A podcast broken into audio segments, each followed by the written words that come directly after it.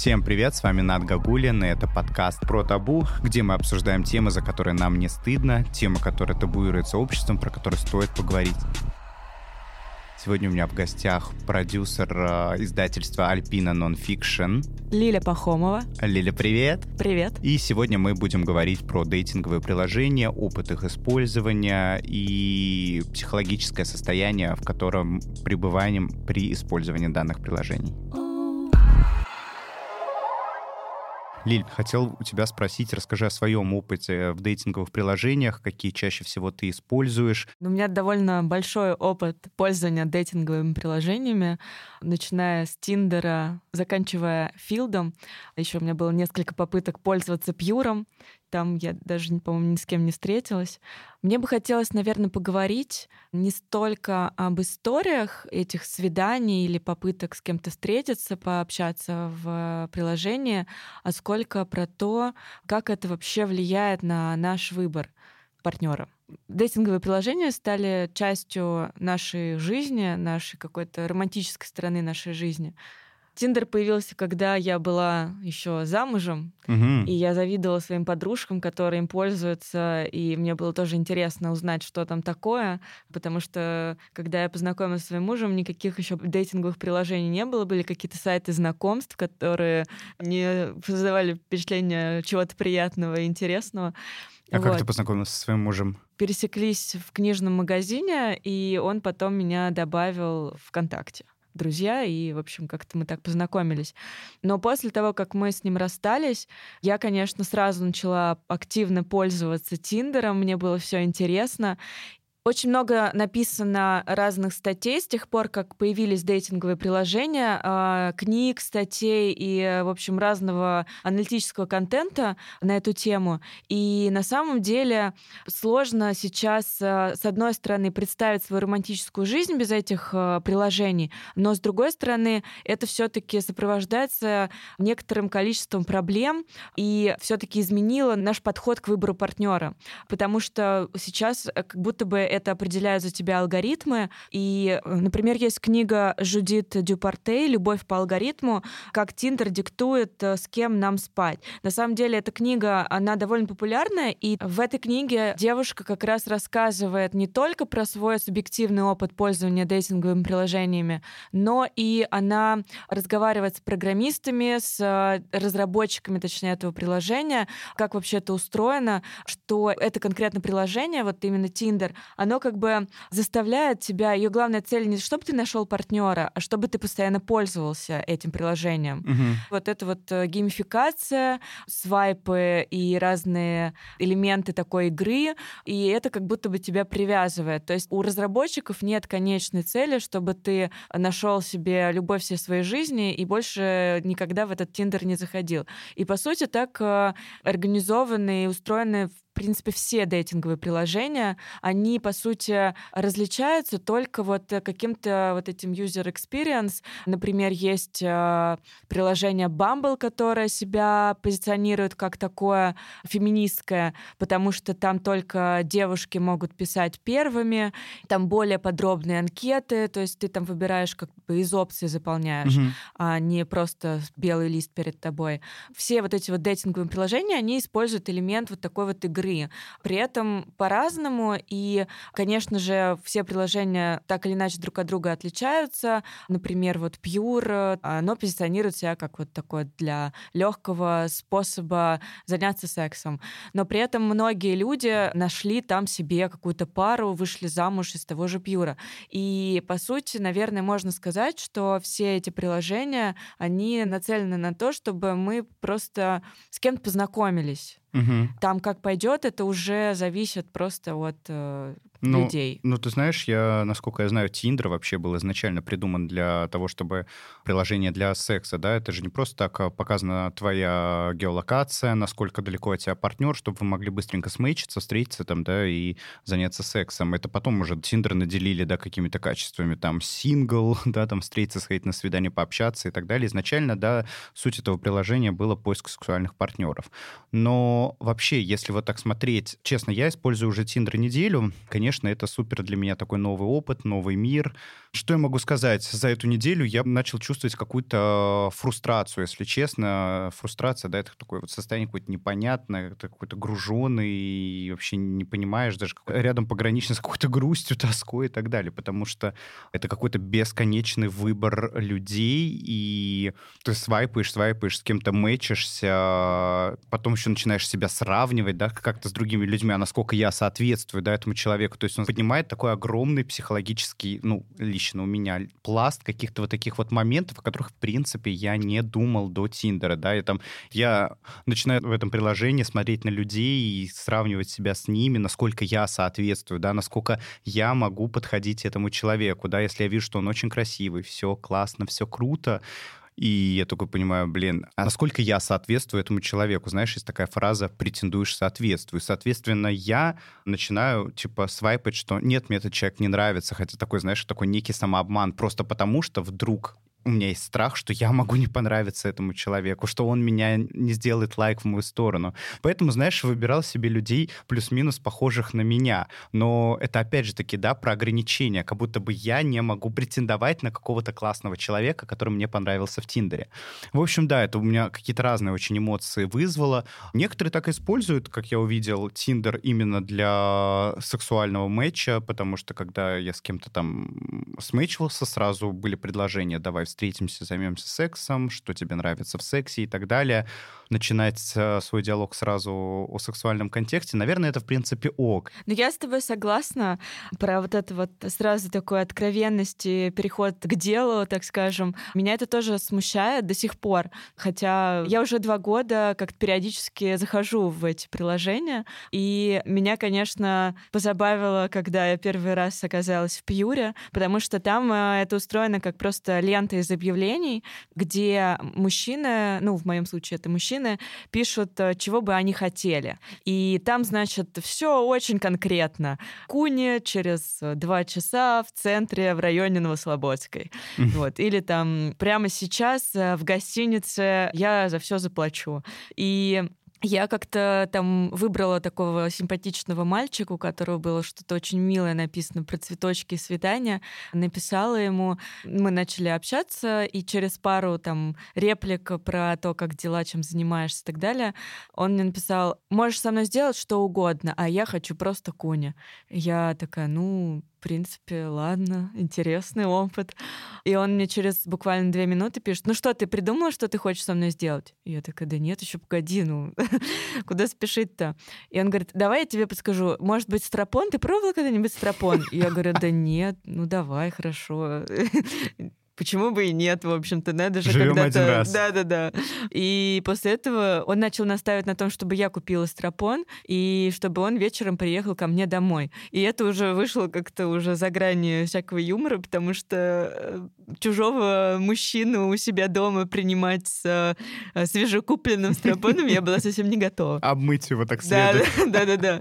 Вот. И, в общем, для меня опыт с Юром оказался очень странным. Ну, то есть, э, с одной стороны, это хорошо, что люди научились говорить сразу, чего они хотят. Мгм. И мне нравится, что мужчины стали более откровенны в своих желаниях. То есть они напрямую пишут там со своей фоткой в профиле, что да, привет, я хочу стропон. Вот, никогда не пробовал, хочу попробовать. Или наоборот, пробовал и понравилось.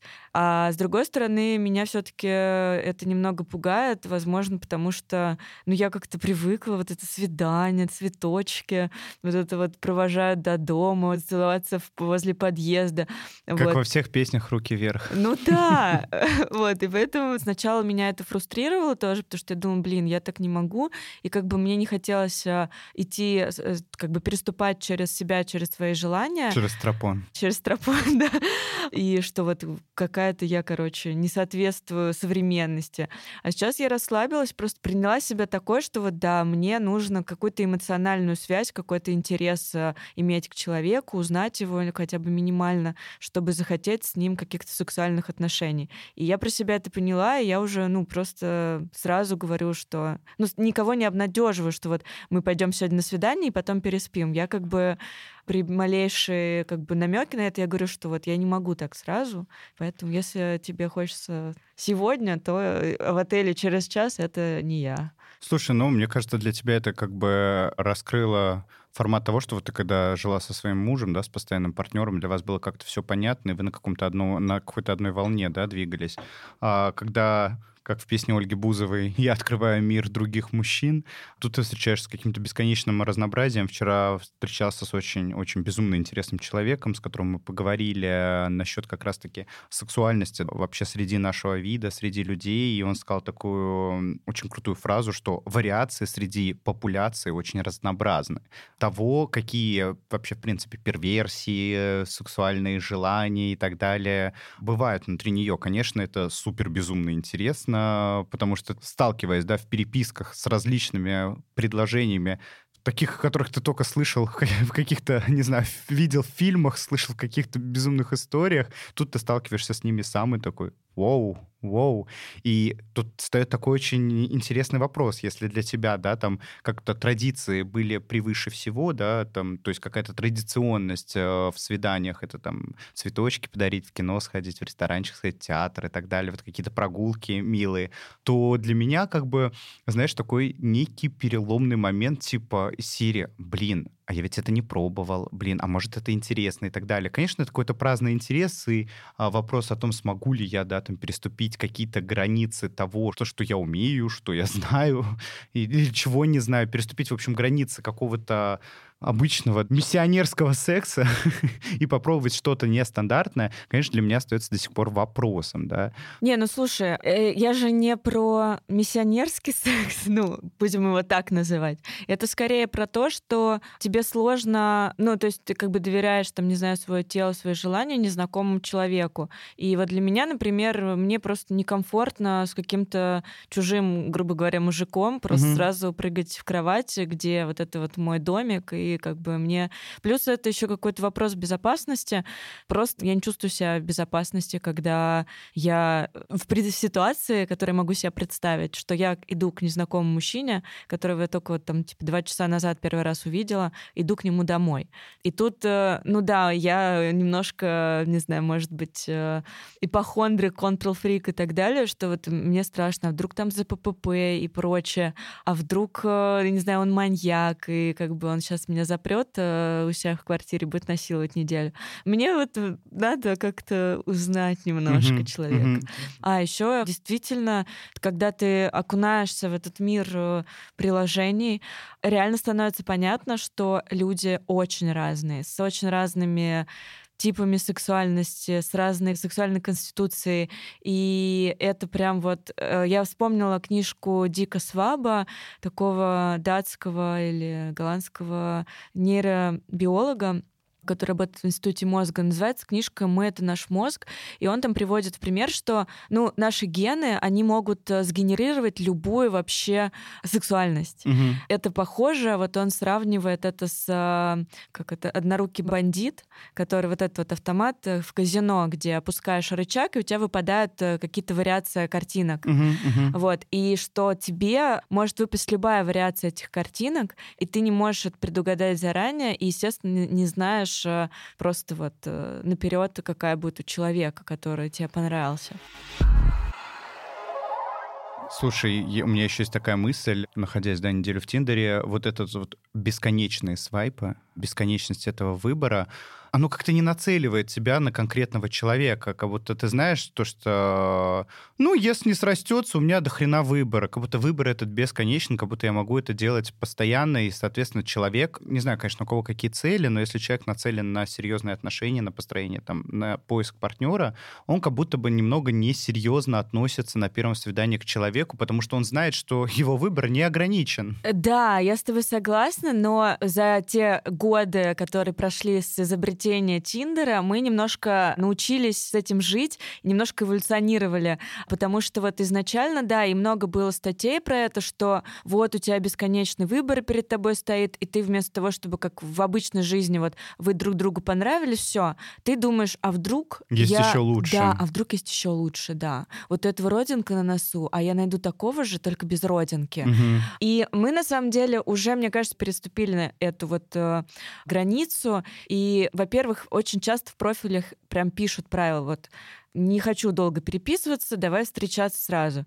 И это к тому, что вот, э, вот эти бесконечные переписки, вот появился даже термин гостинг, это когда вы переписываетесь, переписываетесь, а потом человек просто пропадает, перестает тебе отвечать, и это очень распространенная проблема переписок с теми людьми, с которыми ты познакомился в дейтинговых приложениях. Есть еще такой момент, что многие люди сейчас не стремятся перейти в какие-то другие мессенджеры. То есть вот вы познакомились, например, в Тиндере, и вы пока не встретитесь первый раз, вы общаетесь в Тиндере, потому что как только вы переходите в Телеграм, да, он более удобный, там можно стикеры присылать, э, фотки, картинки, да, но как только вы переходите в Телеграм, пропадает вот это вот желание писать, и вот и вы в итоге все меньше и меньше начинаете переписываться, и так и даже вот иногда до встречи не доходит. Поэтому человечество, оно начало изобретать некоторые такие правила коммуникации в дейтинговых приложениях. Мне кажется, мы уже насытились вот этим бесконечным выбором, угу. и мы уже умеем сосредоточить как бы свое внимание на каком-то конкретном человеке. Слушай, ну я думаю, что это, во-первых, может быть Тиндер, да, мы, мы так хаем, хаем, бесконечный выбор, да, и так далее. Какие вижу я плюсы, да, я сказал, да, психологических минусов, которые лично я испытал. То, что ты сейчас сказала, мне отозвалось тем, что мне кажется, это как-то людей научило тому, что они уже конкретно знают, что они хотят, что, может быть, да, опыт э, разных видов свиданий и так далее показал им то, что есть какие-то несоответствия и то, с чем бы не хотелось сталкиваться. И вот как раз-таки прописывание этих правил уже внутри, да, на своей странице, ты точно знаешь, да, что тебе ждать от этого человека, что он хочет, на что он нацелен, поэтому как бы с плюсов, мне кажется, Тиндер, да, расширил, да, понимание других людей, что они хотят от людей, да, что я хочу конкретно от, от встречи, да, что я хочу от общения, какие у меня цели, чтобы не тратить, да, время чужое, свое и там не разочаровываться. Да, на самом деле это классный момент, вот именно что мы не только узнали, что люди бывают разные, с разными желаниями, с разной сексуальностью, но еще и себя больше узнали, и для себя начали лучше формулировать наши собственные потребности и желания. И это абсолютно точно плюс э, приложений. Меня, например, очень смущает в Тиндере, именно в Тиндере, что пользователей очень много, особенно mm-hmm. вот если это мы берем какие-то мегаполисы, Москву, что пользователей настолько много, что они для тебя уже сливаются, и ты просто вайпаешь туда-сюда, и это как бы, ну просто такое как ну, бы занятие. какое-то, да? Да, да, да, да. По-моему, год назад или чуть больше мы с подругами открыли для себя филд. И он мне нравится именно тем, что там мало людей. В какой-то момент у тебя даже заканчиваются люди, и ты смотришь по второму кругу одних и тех же, потому что там не как в Тиндере, ты можешь посмотреть следующую страничку, только приняв решение на вот конкретно этой. И вот ты либо свайпаешь вправо, либо влево, и тогда у тебя открывается следующий профиль. В филде ты можешь посмотреть так всех по порядку, выбрать, там, почитать профили. Во-первых, очень смешной момент, то, что Филд изначально позиционировал себя как приложение для полиаморов, для тех, кто хочет э, секса больше, чем с одним человеком одновременно. Полиамория — это когда человек испытывает влюбленность, э, желание, ну, как бы вот именно какие-то романтические чувства. Сразу к нескольким сразу людям, к да? нескольким людям, да. И это отличается от свободных отношений, потому что полиамория подразумевает не только секс, но и вот действительно какой-то коммитмент, какую-то именно вовлеченность. Э, это ну, скорее романтические похоже, отношения, да? Да, на романтические отношения сразу с несколькими людьми. И, в общем, профил. Смешной момент, да, что там было очень много полиаморов, и многие писали мне, а что ты здесь делаешь? Ты не хочешь быть секс-вайф, ты не хочешь МЖМ, ты, значит, э, не хочешь быть единорожкой, это полиаморный термин. Угу. Вот. А что ты вообще здесь делаешь? И там, значит, пользователи делятся вот на два типа, которые с, с, еще с давних времен там, и они прям вот э, такие продвинутые, прожженные, да, полиаморы. полиаморы. Вот, и есть просто модные, классные, открытые, как бы open mind чуваки, и мне вот это вот очень нравится, потому что в Тиндере там бывает, ну, прям очень странно, есть даже мем мемы, где э, женщины изображают типичные профили мужиков в Тиндере. Вот это вот с двойным подбородком, с пузом на где-нибудь на побережье. Вот. В общем, ну да, такие странные. И Филде такого почти не встретишь, там все очень милые, симпатичные, фотки у них такие прям э, из Инстаграма. И сейчас как бы есть такая тенденция, что вот какие-то такие стусовочки из либеральной э, люди и такие вот все как бы просвещенные, креативные, которые ходят на ГС-2, слушают подкасты и сортируют мусор, они пользуются в основном Филдом. Вот, а в Тиндере все остальные с появлением дейтинговых приложений. Как ты считаешь, Тиндер — это такой некий кастинг на секс?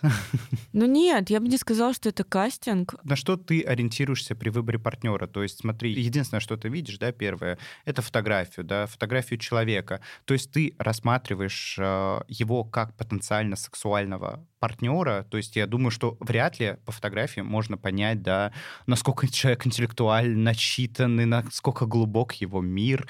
То есть в любом случае, ну, я, по крайней мере, сейчас говорю про свое восприятие. Я когда вижу такое, типа, слишком худой, слишком полный, слишком высокий, слишком низкий. В общем, придираешься. Да, в, в общем, да. Очень брезгливо отношусь. Да, я поняла. Я, э, честно говоря, вообще не умею выбирать э, себе тиндер-дейты. Я это называю благотворительные свидания, когда я иду на свидание, уже типа вот-вот встречу с чуваком, открываю его профиль и такая, а зачем я вообще с ним иду? Он же мне не нравится.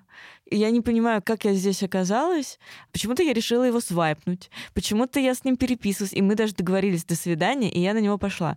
И мне очень сложно выбирать партнеров в приложениях, потому что я, с одной стороны, смотрю на внешность, с другой стороны, читаю эти, эти описания все, и вот по описаниям я еще как-то научилась. А по внешности мне вроде нравится.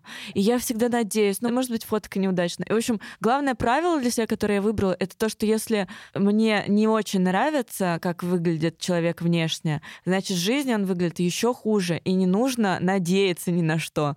И как бы это вот правило я ему следую, оно меня пока не подводило. Ну, то есть твой выбор не предопределяется твоими сексуальными предпочтениями, твоим каким-то восприятием э, там, мужской красоты.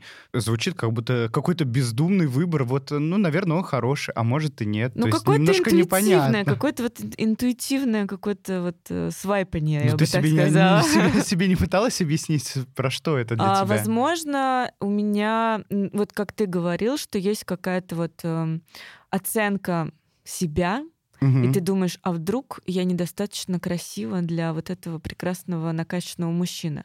Потом я еще иногда думаю, а вдруг у него типа такие фотки, наверное, ему нужен только секс, а я не хочу только секса. Вот. Плюс еще иногда я смотрю, думаю, вот идеально красивый, все, все как надо. Мне, вот в моем вкусе абсолютно.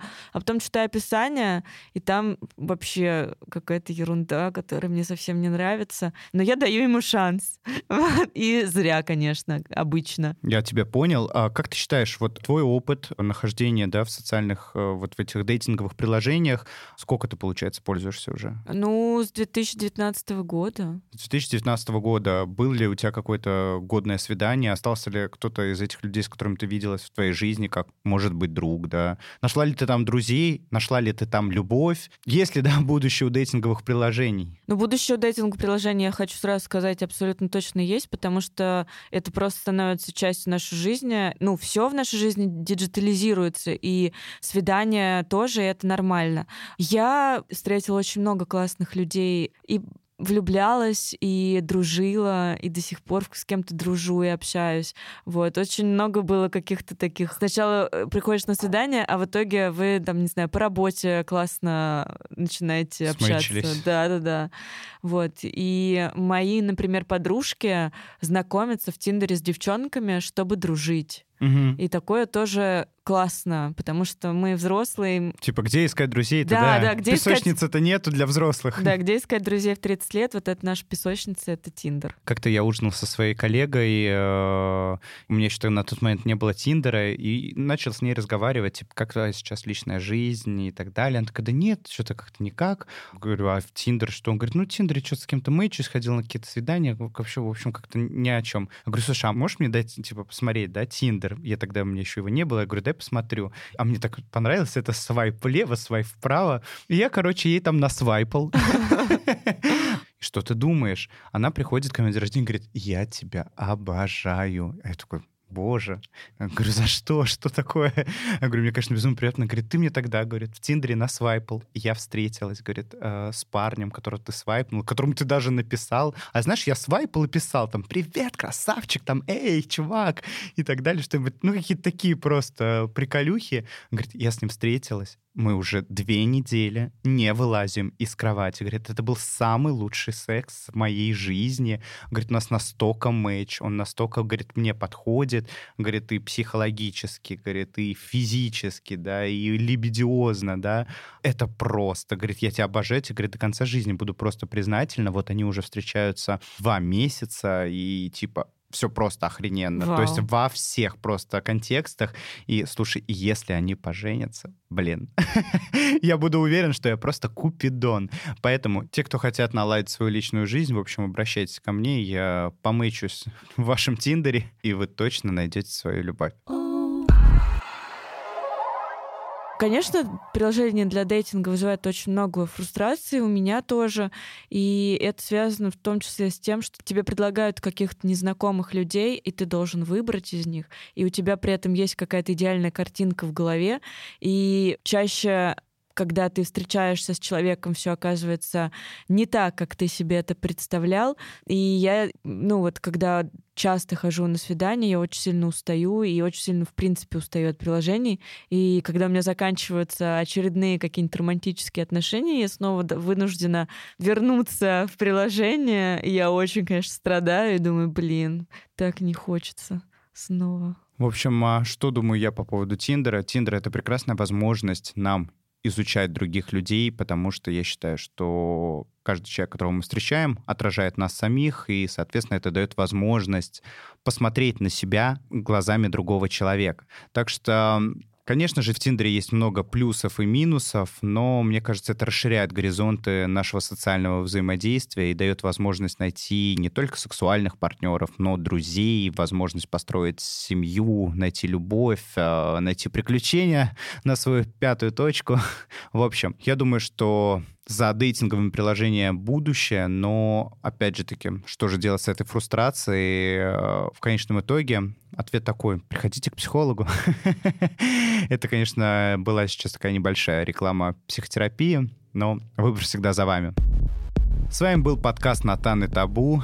Я Натан Гагулин. У меня в гостях сегодня была Лилия Пахомова, продюсер издательства «Альпина Нонфикшн». Лилия, спасибо тебе. Спасибо. Спасибо, что слушали нас. Подписывайтесь на наш подкаст на всех платформах. Яндекс Музыка, Spotify, Apple Podcast. До встречи. Пока.